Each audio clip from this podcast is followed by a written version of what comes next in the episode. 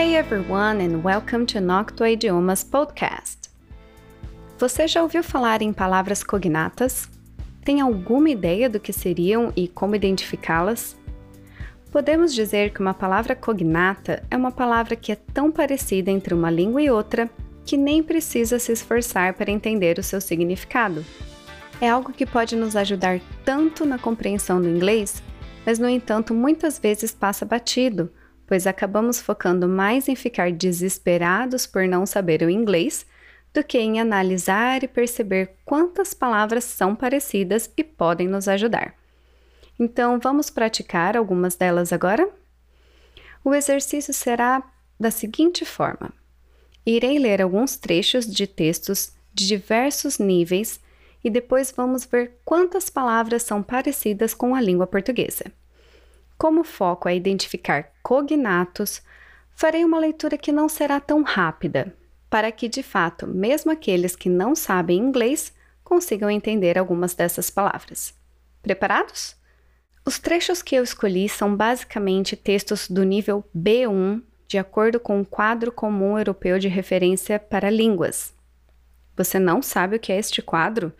Então, acabando este episódio, dá uma conferida na sequência que eu fiz explicando o que é este quadro e o que devemos saber em cada nível: A1, A2, B1, B2, C1 e C2. Mas enfim, vamos começar o trecho do texto adaptado tirado do site theconversation.com. Many people are self isolating, staying at home these days to avoid the coronavirus. For some people, self isolation seems like a dream come true. For others, being cut off from the outside world, alone, or with only a few close family members is a nightmare.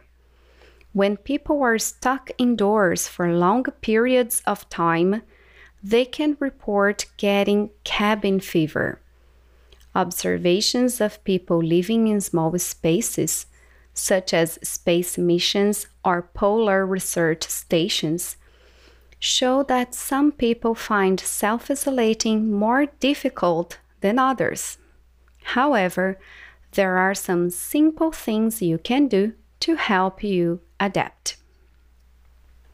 E aí, quantas palavras conseguiu encontrar que são bem parecidas ou lembram bastante palavras do português? Neste trechinho, podemos encontrar as palavras isolating, coronavirus, isolation, family, members, periods, observations, spaces, missions, polar, stations, difficult, simple e adapt. Você conseguiu achar todas também?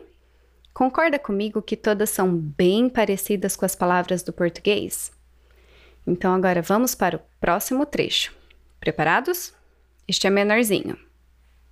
Do you arrive 10 minutes early for an important business meeting in Rio or 10 minutes late in Amsterdam?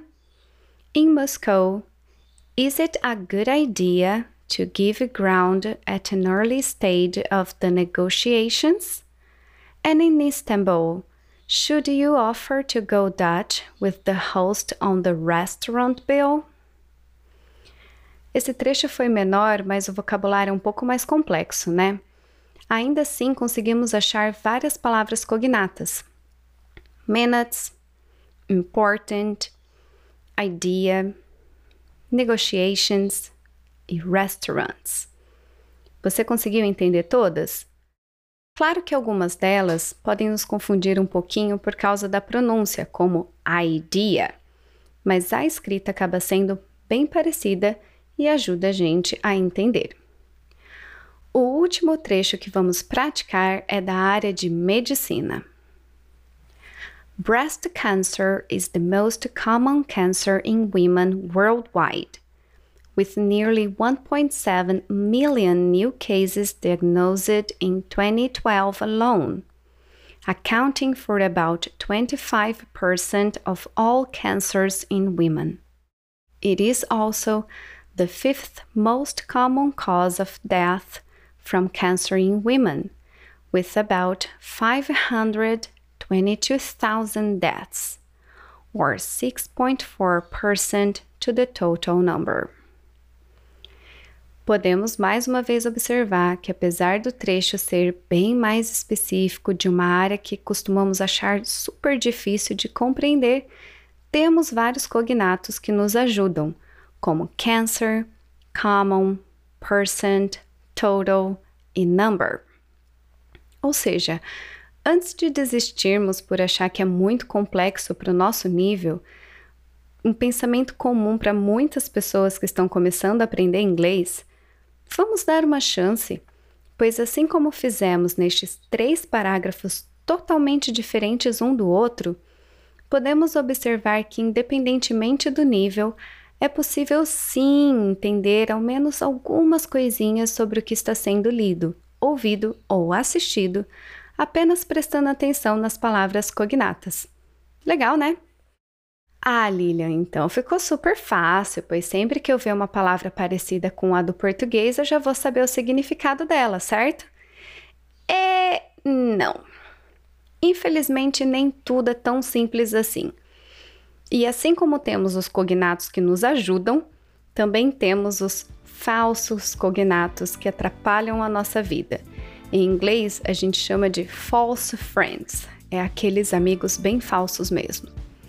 Ficou confuso com essa história de falso cognato? Não se preocupe, continue comigo, porque nos próximos episódios eu irei te explicar melhor sobre isso e dar vários exemplos para não errar e não cair nesta pegadinha. Thanks for listening to this podcast and I hope to have your company again soon. Bye!